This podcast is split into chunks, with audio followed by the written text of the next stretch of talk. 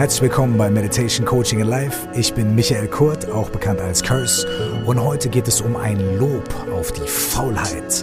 Es geht darum, wie uns Pausen, Ruhe, Erholung und Müßiggang stärken und sogar dabei helfen können, produktiver zu sein.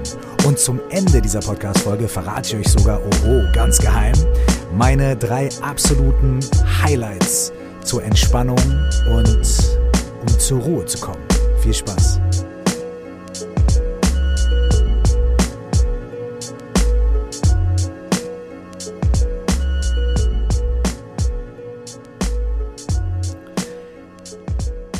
Herzlich willkommen bei Meditation Coaching and Life und ich muss gleich mal von Anfang an äh, ein Geständnis ablegen. Ich bin unglaublich faul. Ich bezeichne mich auch äh, offen und ehrlich als sehr faulen Menschen, was bei vielen Leuten, die das hören, äh, erstmal für Gelächter sorgt. Denn die Leute sagen, ey, du machst Musik und du bist auf Tour und du machst das Coaching und du machst das und jenes und bla bla bla bla. Wie schaffst du das alles? Und das ist ja so viel und du kannst ja gar nicht faul sein. Nein, das stimmt nicht. ich sage dann meistens, hey, faul sein und wirklich auch aufschieben und Sachen irgendwie nicht machen, ist wirklich auch eine meiner schlechtesten Angewohnheiten. Und da gibt es eine Menge. Aber es ist auch gleichzeitig eine meiner besten Fähigkeiten. Denn Faulsein hat zwei Seiten von derselben Medaille. Auf der einen Seite äh, ist das Rumliegen und das Rumhängen und das Nichts gebacken kriegen. Auf der anderen Seite ist aber die Regeneration, das zur Ruhe kommen, das Reflektieren und das genug Energie sammeln, um neue und schwierige Aufgaben zu erledigen. Heute soll es um diese zweite Seite der Faulheit gehen und auch darum, wie man aus der einen Seite der Medaille, also aus dem Prokrastinieren und dem Rumhängen und dem eigentlich Zeit äh, äh, ähm, wie man durch ganz kleine Justierungen dadurch die positive Seite der Medaille machen kann. Zuallererst will ich aber ganz kurz darüber sprechen, was ich die letzten Monate gemacht habe. Ähm, in den letzten zwei, drei Monaten gab es nur sehr sporadisch Folgen von diesem Podcast, was daran lag, dass ich auf der Oberfläche alles andere als faul gewesen bin. Äh, ich will das nur einmal kurz erwähnen, um diese Folge hier in den Kontext zu setzen. Äh, ich habe in den letzten drei Monaten mein erstes Buch zu Ende geschrieben, äh, wo ich schon vorgearbeitet hatte und dann zwei Wochen vor Abgabe gemerkt habe, oh Gott, ich kann nichts benutzen, ich muss alles von vorne machen und mir dann wirklich ähm, im Ein-Finger-System, ich schreibe nämlich, äh, wenn ich auf der Schreibmaschine, auf, auf der Schreibmaschine, auf dem Laptop tippe, mit, quasi mit einem Finger, ähm, das Buch nochmal äh, neu angefangen habe aufzusetzen. Ähm, Danach habe ich angefangen, mein Album fertig zu machen, an dem ich natürlich auch schon länger gearbeitet habe, aber die Endphase ist immer die intensivste. Ich habe ähm, zu dem Buch, was ich fertiggestellt habe, ein Hörbuch aufgenommen und ich habe Online-Programme für Coaching, Meditation Coaching and Life und äh, für Coaching-Programme, die zu dem Buch gehören, ausgearbeitet und so weiter und so fort. Also lange Rede, kurzer Sinn. Ich habe eine Menge gemacht, ich habe eine Menge produziert und äh, habe sehr wenig ähm, nach au von außen betrachtet Pausen gemacht, sehr wenig Müßiggang und so weiter. Aber ich habe kleine Strategien entwickelt, wie ich mir mit kleinen Momenten und kleinen Pausen und kleinen Tools trotzdem Freiräume innere Freiräume schaffen konnte, selbst wenn es nach außen so aussah, als hätte ich gar keine freie Zeit gehabt und nach außen war es auch tatsächlich so, als hatte ich keine, also dass ich wenig freie Zeit hatte. Ähm, und da würde ich gerne äh, gleich mal mit der allerersten Sache anfangen. Äh, wir leben in einer Gesellschaft, in der wir extrem viel Wert darauf legen, immer produktiv zu sein, immer am Start zu sein, jede Mail zu beantworten, immer auf Facebook, Instagram, bla, immer zu posten, schnell zu sein, auf Sachen zu reagieren, die Art, wie wir Nachrichten konsumieren und auch nah, also nicht nur die, die tagesaktuellen Nachrichten, sondern auch die Nachrichten von unseren Freunden über soziale Netzwerke, WhatsApp und so weiter, ist auch darauf ausgelegt, in ganz kurzer Zeit zu skimmen und irgendwie Sachen rauszufiltern und zu reagieren und so weiter und so fort. Auf Facebook wird man mittlerweile ja schon, wenn man so ein offizielles Profil hat, äh, belohnt äh, mit einer besseren Punktewertung, äh, wenn man schnell auf Nachrichten antwortet und so weiter. Und das, ähm, als das eingeführt wurde, habe ich mich kaputt gelacht, weil ich mir gedacht habe, wow, jetzt äh, sieht man schon so zum Beispiel bei irgendwelchen Musikern oder Künstlern, äh, wie hoch die Reaktionsrate ist und dann äh, mag man den einen mehr, weil er reagiert und den anderen weniger und so weiter. Und diese, dieser Druck, ständig am Start zu sein, ständig präsent zu sein und ständig zu reagieren, den machen wir uns zurzeit gegenseitig hart selbst. Was nicht immer nur positiv ist, denn, und hier nur ein kleiner, äh, kleine Randnotiz, ähm, es gibt in der Psychologie seit einigen Jahrzehnten ein Phänomen, was sich Präsentismus nennt. Präsentismus beschreibt im ursprünglichen Sinne ähm, das Phänomen, dass äh, Angestellte trotz Krankheit zur Arbeit erscheinen. Ja, so damit fing es an. Also Angestellte denken, okay, ich muss am Start sein, ich muss zeigen, dass ich da bin, ich muss Präsenz zeigen, daher auch das Wort Präsentismus. Deswegen gehe ich zum Job, obwohl ich eigentlich mega krank bin, erkältet bin, krasse Kopfschmerzen habe oder mich verletzt habe oder sowas, aber ich muss am Start sein, ich muss da sein, ich muss äh, repräsentieren, ich komme trotzdem. Ja? Was mit einer auf Seite des Angestellten äh, oder der Angestellten äh, als, sagen wir mal, aus einer guten Motivation heraus entspringt und was vielleicht auch von der Chefin erwartet wird, äh, weil sie sagt, naja, die kleine Erkältung oder so, was bei beiden Seiten aus einer positiven, in Anführungsstrichen, Motivation heraus entsteht, hat allerdings einen messbar negativen Effekt. Ähm, diese Art von Präsentismus, äh, Mitarbeiter von Firmen, von Unternehmen, die erscheinen, obwohl sie eigentlich gar nicht fit sind, ähm, führt in der Wirtschaft tatsächlich zu Millionen und Milliarden Verlusten jedes Jahr. Ähm, es führt dazu, dass äh, Arbeits- Abläufe länger dauern, komplizierter werden, äh, Menschen unaufmerksamer sind, Arbeiten nicht so effizient erledigt werden und auch Kollegen in Mitleidenschaft gezogen werden, die das ausgleichen müssen, dann ihre eigene Arbeit nicht mehr so gut machen. Das bedeutet also, dass dieses gut gemeinte, ständig präsent sein und immer am Start sein zu einer Verschlechterung äh, der tatsächlichen, des tatsächlichen Ergebnisses führt.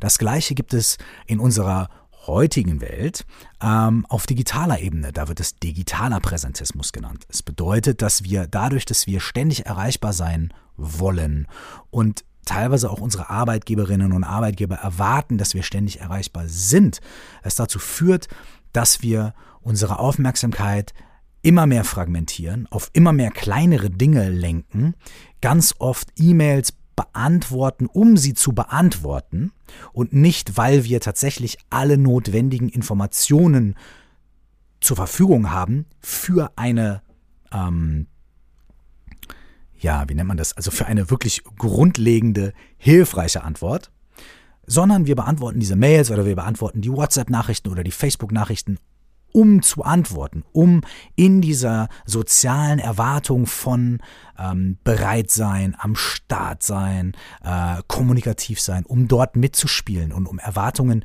zu erfüllen. Da wir uns so daran gewöhnen zurzeit, beginnen wir auch diese Erwartung an andere Menschen zu stellen. Das heißt, wir schreiben eine Mail, wir erwarten sofort Feedback, wir erwarten zumindest, selbst wenn die Person die Informationen nicht hat, die wir haben möchten, erwarten wir, dass die Person uns schreibt und sagt, habe deine Mail bekommen, ich gucke nach den Informationen und so weiter und uns dann auch regelmäßige Updates schickt und so weiter und so fort.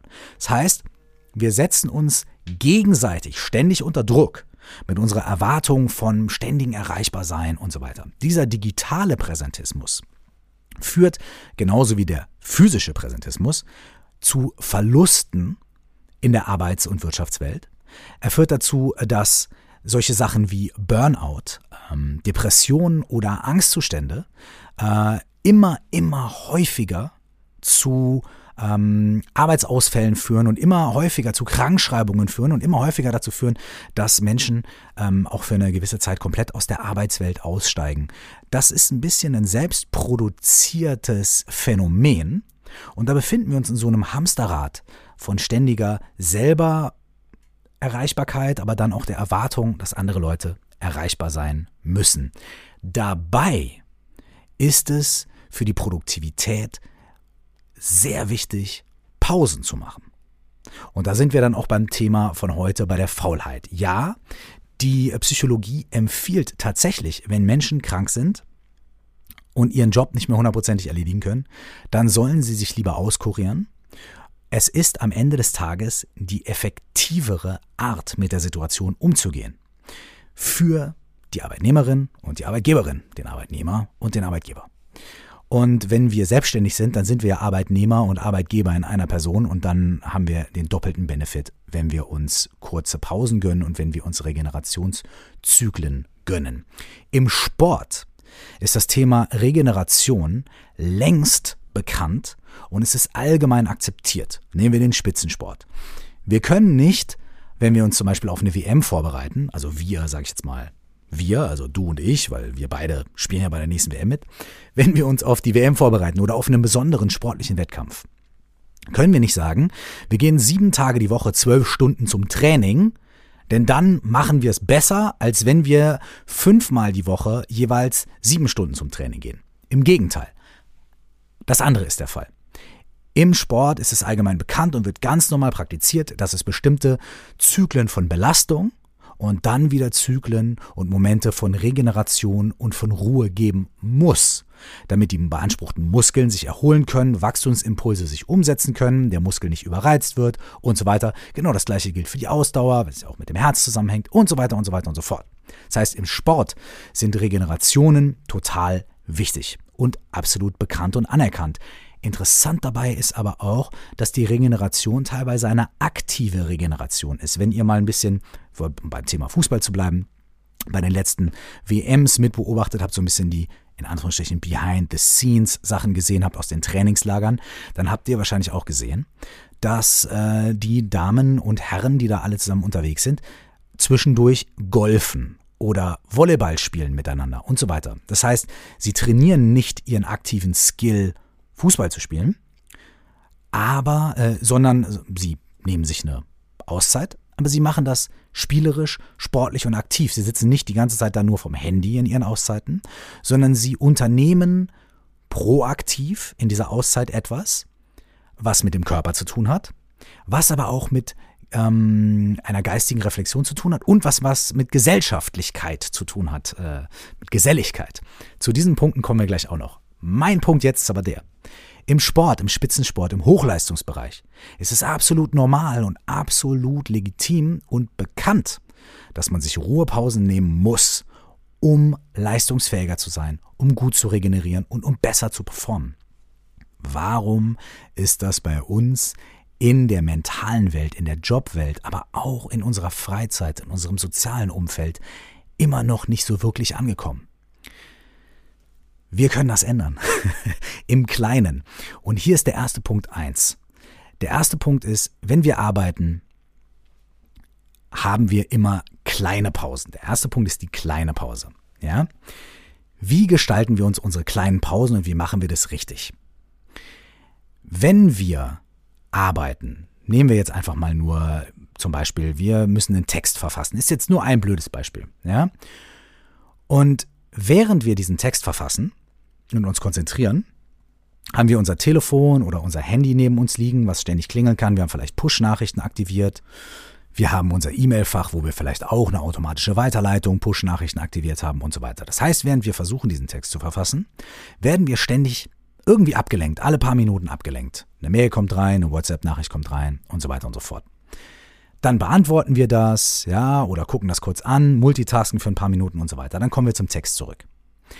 Dann haben wir vielleicht das Gefühl, nach ein, zwei Stunden, boah, wir sind ausgelaugt, wir sind mit dem Text nicht so richtig zurande gekommen. Die zwölf anderen Sachen, die wir machen sollten, die sind auch nicht so richtig erledigt und ich fühle mich ausgebrannt, obwohl ich eigentlich ja zwischendurch immer eine Pause gemacht habe. Also glaube ich, gehe ich jetzt mal und mache mir einen Kaffee. Dann stehen wir auf, gehen zur Kaffeemaschine und während wir das machen, checken wir unser Handy, gucken auf Facebook, Instagram, was passiert da eigentlich.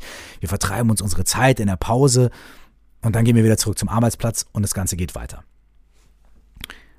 Objektiv und sogar wissenschaftlich betrachtet ist das äh, eine extrem ineffiziente Art zu arbeiten. Erstens, weil das Ergebnis ähm, so nicht optimal umsetzbar ist. Und zweitens, weil wir eigentlich, obwohl wir nicht der Meinung sind, dass wir es tun, aber tatsächlich ignorieren wir und bügeln über unsere Ruhephasen, Pausen hinweg. Also, was ist der andere Vorschlag? Der andere Vorschlag ist, während wir arbeiten, schaffen wir uns immer Zeitfenster von 20 bis 30 Minuten oder sowas, in denen wir jetzt nicht so gestört sind, in denen wir unser Handy auf lautlos schalten oder die Push-Nachrichten ausschalten und so weiter, konzentrieren uns für einen gewissen Zeitraum, meinetwegen auf 40 Minuten, 50, das ist von Person zu Person anders, auf die Arbeit und machen dann eine festgelegte Pause. Und in dieser Pause, die nur einige Minuten dauern muss, ähm, schauen wir, dass wir unsere Aufmerksamkeit nicht verstreuen. Das heißt, in diesen Pausen machen wir fast nichts. Ja? Also zum Beispiel, äh, wir stehen einfach auf und gehen zur Kaffeemaschine. Und wenn wir zur Kaffeemaschine gehen, dann machen wir uns auch wirklich nur einen Kaffee. Reden vielleicht ein bisschen mit den Kollegen oder so, aber kein Facebook-Check, kein Instagram-Check, keine Mails checken und so weiter und so fort. Das können wir machen, wenn wir wieder zurück am Arbeitsplatz sind und es als Teil der Arbeit sehen. Denn das ist keine wirkliche Erholung.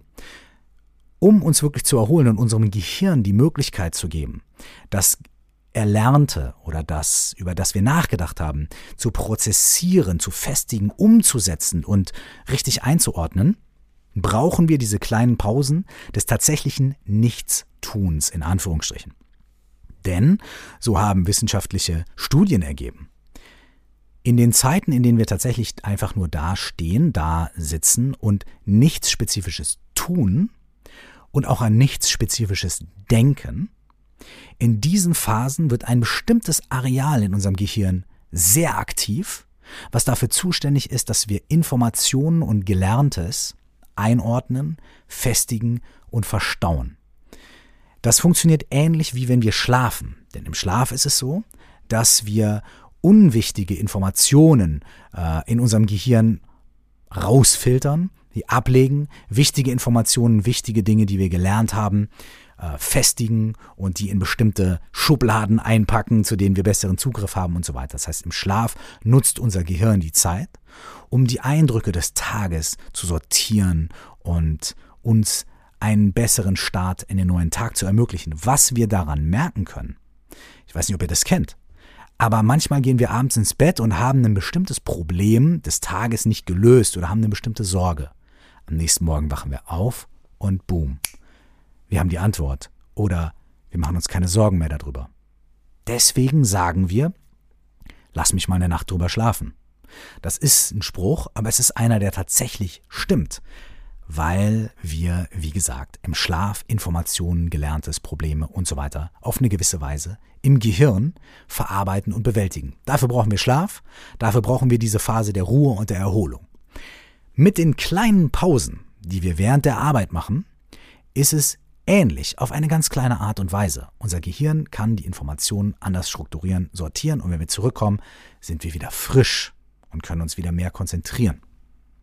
Wichtig ist, dass wir diese Pause nicht alle fünf Minuten machen, sondern in größeren Abständen, denn wir brauchen eine gewisse Zeit der fokussierten Arbeit, um uns wirklich zu konzentrieren und um in den sogenannten Flow-Zustand zu kommen, in dem wir nicht mehr so viel nachdenken und nicht mehr so viel hin und her überlegen, sondern in dem wir unsere Arbeit und das, was wir tun, unsere Tätigkeit wirklich fließen zu lassen. Das dauert immer eine gewisse Zeit. Also nicht alle fünf Minuten unterbrechen, sondern vielleicht alle 25, 30 oder 50 Minuten. Eine kleine persönliche Anekdote, die nicht nur ich kenne, sondern von der ich weiß, dass es auch viele andere äh, Leute gibt, die äh, Mucke machen, wie in meinem Fall, ähm, die das kennen. Und zwar so diesen Spruch, die besten Ideen hat man unter der Dusche. Und es stimmt tatsächlich. Es kann die Dusche sein, es kann die Kaffeemaschine sein, es kann äh, Zähneputzen sein. Ganz viele Ideen kommen, wenn ich für einen kurzen Moment loslasse. Das heißt, ich sitze da und schreibe zum Beispiel einen neuen Song.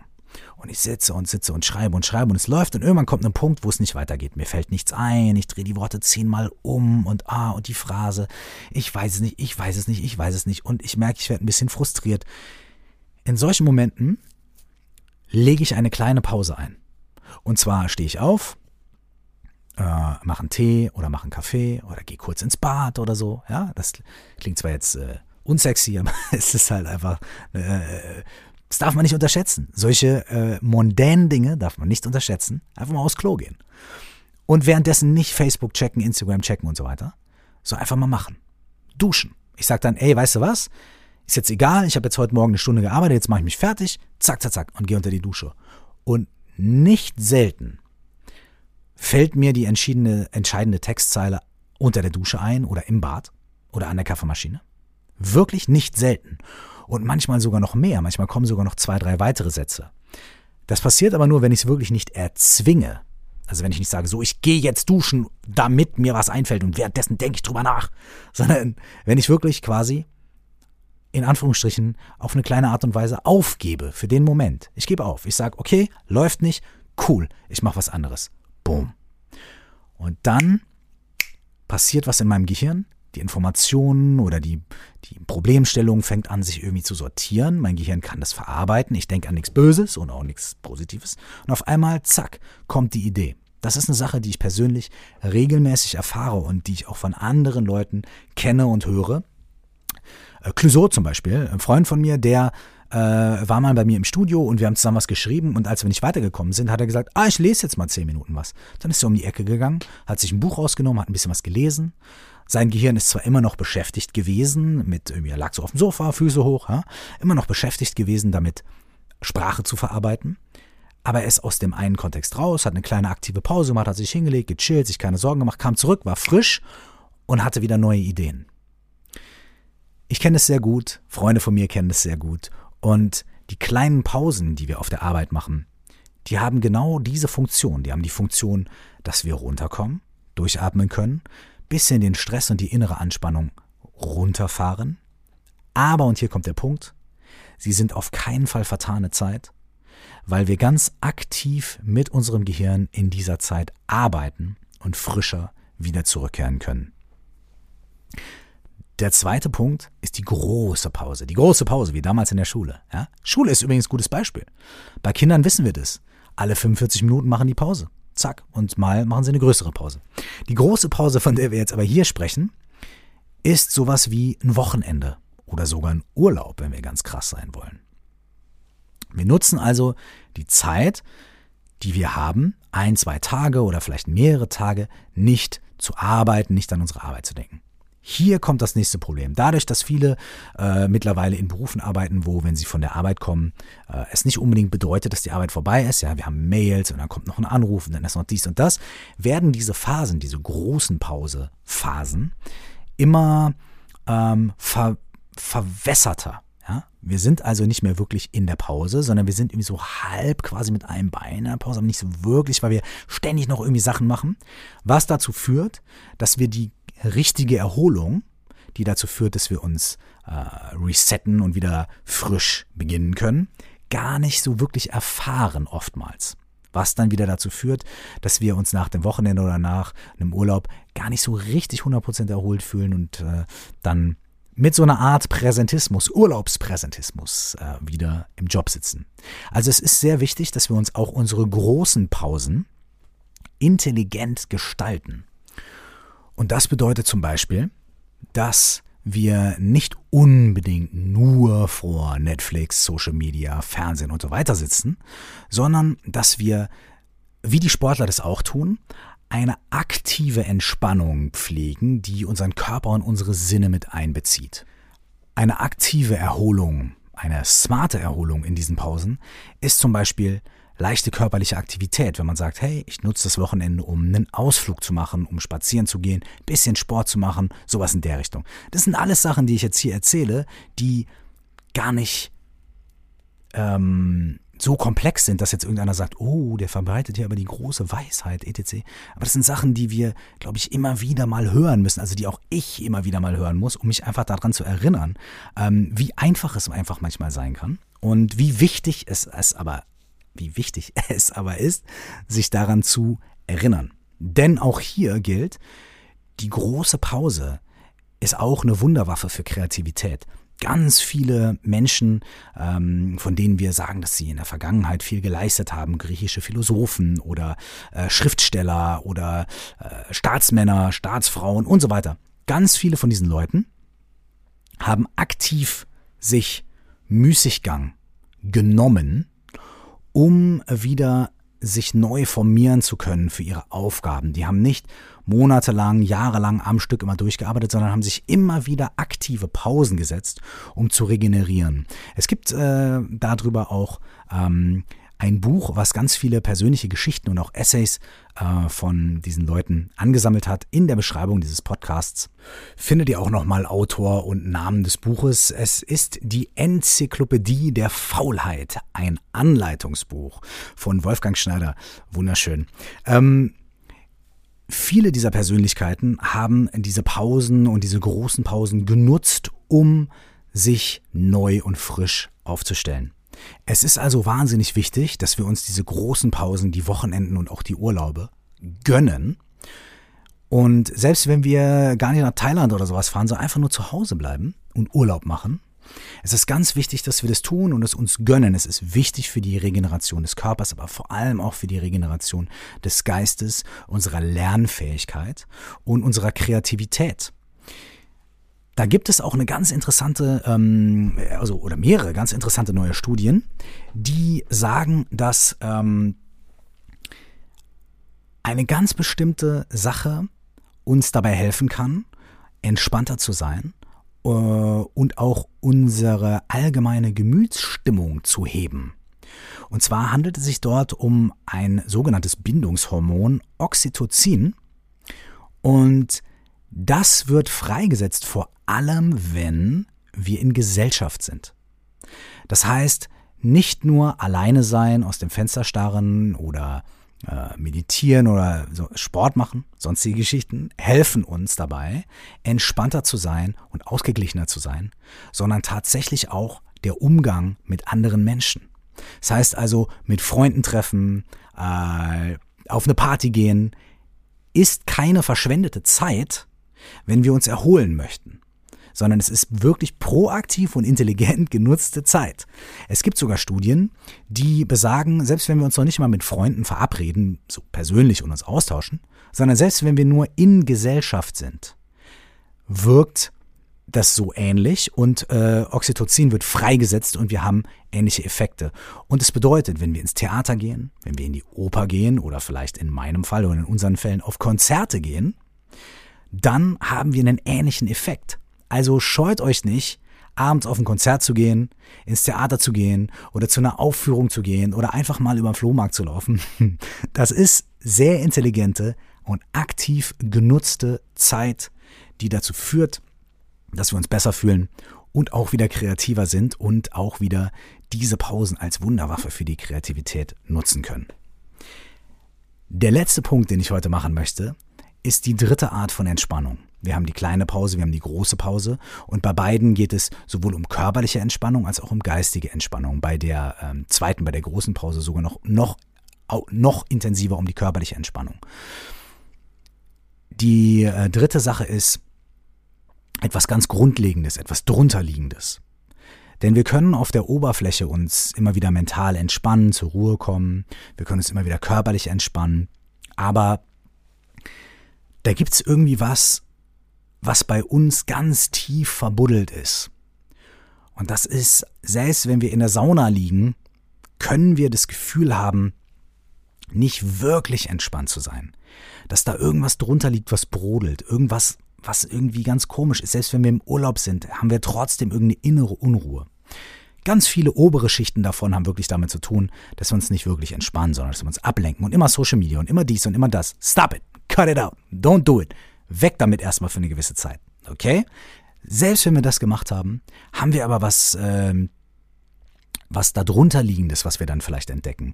Ähm, Im Buddhismus nennt man das sowas wie, äh, ich habe das, äh, auf, auf Englisch habe ich den Begriff gehört, ubiquitive nervousness. Äh, ich weiß nicht genau, wie man den übersetzt. Wahrscheinlich heißt es so viel wie unterschwellige Nervosität. Und das ist was, was alle Menschen haben. Das ist nicht was, was wir nur haben, wenn wir jetzt mega gestresst sind. Das ist eher eine Nervosität auf einem oberflächlichen Level, also auf einer gröberen Ebene. Aber auf so einer ganz, ganz, ganz drunterliegenden, feinen Ebene verspüren wir alle vielleicht ähm, eine gewisse Nervosität, eine gewisse Unruhe, eine gewisse Unsicherheit. Und da landen wir mal wieder bei einem der Hauptthemen dieses Podcastes, nämlich dabei, wie wir uns dieser Sache nähern können und wie wir da ein bisschen nachschauen können und wie wir dem etwas auf den Grund gehen können. Und das funktioniert tatsächlich durch Meditation extrem gut.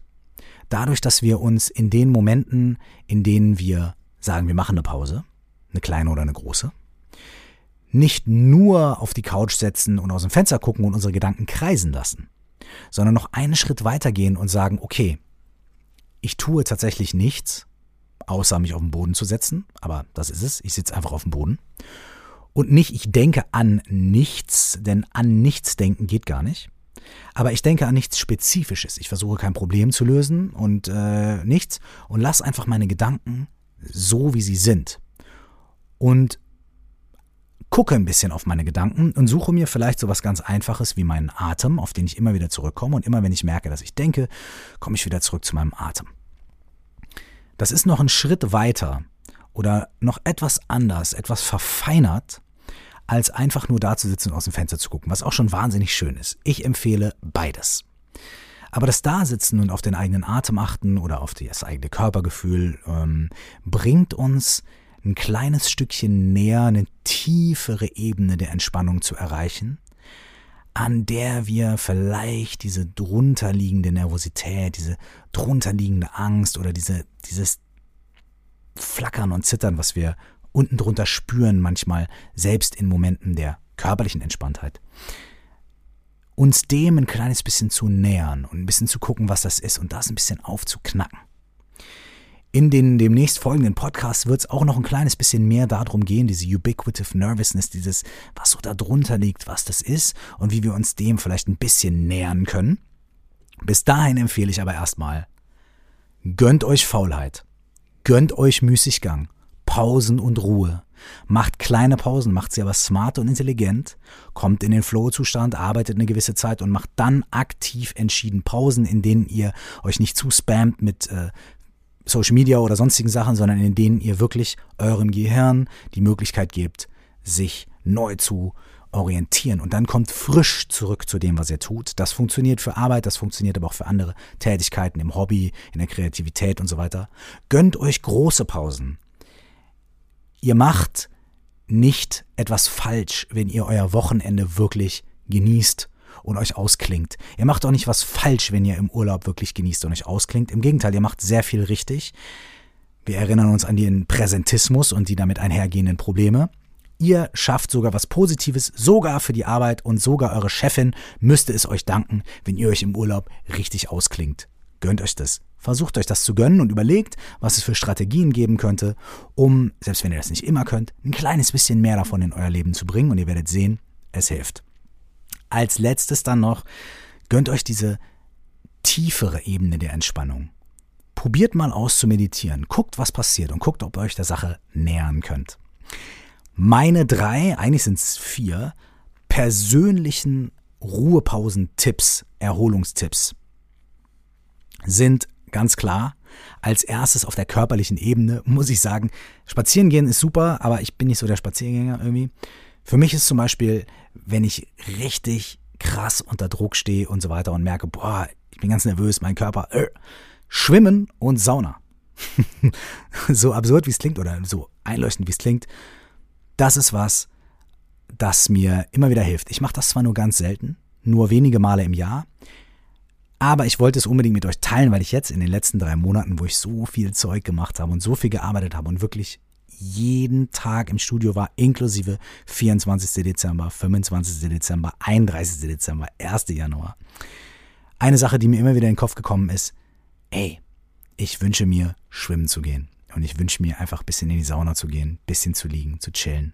Und ich habe es gemacht. Großartig.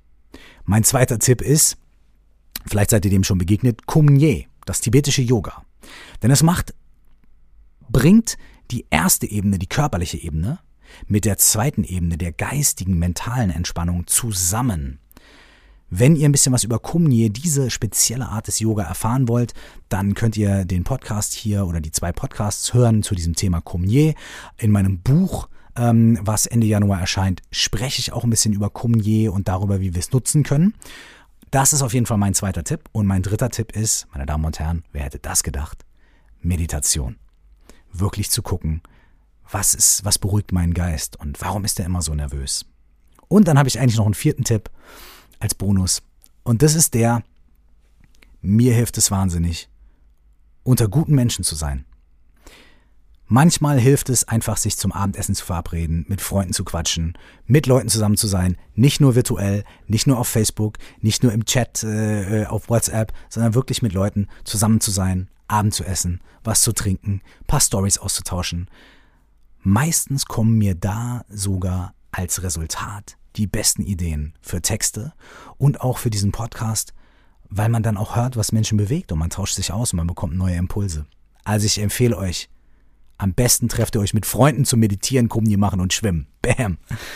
Vielen Dank, dass ihr heute am Start wart. Ähm, die nächste Folge nächste Woche handelt davon, wenn wir schon arbeiten, können wir es achtsam tun? Fragezeichen. Und wenn ja, wie geht das, ohne dass es irgendein ESO-Quatsch wird? Davon handelt der nächste Podcast. Achtsames Arbeiten nächste Woche. Bis dahin wünsche ich euch nur das Allerbeste. Ein fantastisches neues Jahr 2018. Und erholt euch gut. Bis bald. Ciao.